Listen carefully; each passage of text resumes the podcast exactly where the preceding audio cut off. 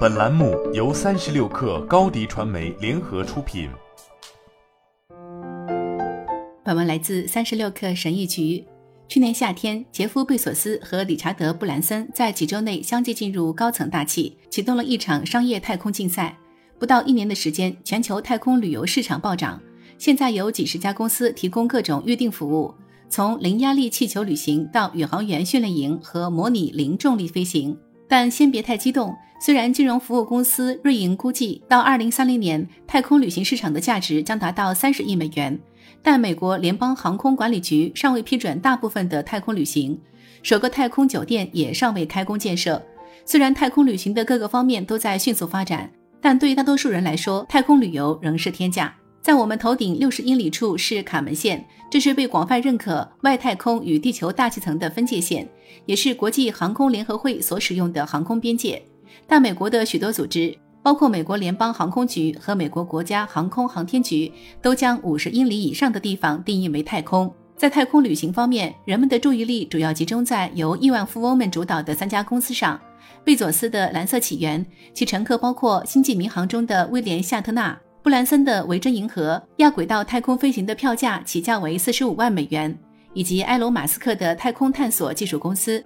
该公司在九月份发射了一架全民用航天飞机。机上没有受过训练的宇航员。布兰森的维珍银河于二零二一年实现首次飞行，飞行距离约为五十三英里，而贝佐斯的蓝色起源飞行距离为六十二英里。这两家公司都不及 SpaceX，后者的火箭发射到了宇宙深处，距离地球超过一百二十英里。蓝色起源和维珍银河都获得了美国联邦航空管理局的客运太空旅行许可，目前已开始售票。这两家公司都有数百甚至数千名地球旅客在等待前往太空探索。SpaceX 公司所提供的行程更远，收取的费用也更高。公司正在德克萨斯州建造一个新设施，该设施正在接受 FAA 的审查。到目前为止，太空旅行的发射次数还比较少，几乎一只手就能数完。无论你的交通工具是气球、飞船还是火箭，安全都是最重要的。旅行保险公司 BetterFace 在二零二一年底推出了一项民用太空保险计划。首席执行官萨沙·甘乌林表示，这是对太空旅行兴起和基础设施增加的直接回应。该保险计划的范围包括意外死亡和在永久残疾，并适用于 SpaceX、蓝色起源和维珍银河等运营商的太空飞行以及平流层气球飞行。甘乌林说，他们收到了很多询问，但目前还没有客户购买。随着航天业的发展，太空旅行对环境的影响可能会随之增加。火箭发射需要大量的燃料。除此之外，一些在平流层飞行的气球也对环境有潜在的影响。比如，太空视角公司的气球由数千立方米的氦气提供动力，而氦气是一种有限的资源。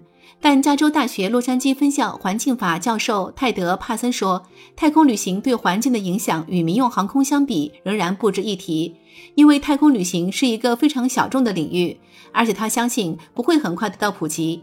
他说，尽管人们都在大胆预测太空旅行的前景，但其可能仍只是商业太空探索的一小部分。太空爱好者认为，在未来，人们到太空旅行可能不仅仅是为了旅行，他们还会想待一段时间的。太空建筑公司打算在近地轨道上开建世界上第一家太空酒店。酒店包括两个环绕地球运行的空间站，分别是先锋空间站和旅行者空间站。该公司非常乐意地估计，先锋空间站将于2025年开放，可容纳28名游客。他们说，更大的旅行者号空间站将于2027年开放，内部提供别墅和套房，以及健身房、餐厅和酒吧。第二大道旅行公司的首席执行官约书亚·布什已经向客户出售了几张即将发行的维珍银河航班的机票。他相信太空旅行市场将会像民用航空旅行那样发展。在二十世纪初，只有非常富裕的人才能坐得起飞机，而如今飞机已经成为了一项普普通通的出行方式。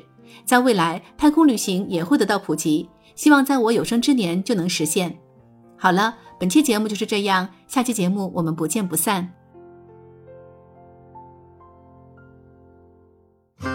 新媒体代运营就找高迪传媒，微信搜索高迪传媒，有效运营公众号、抖音、小红书，赋能品牌新增长。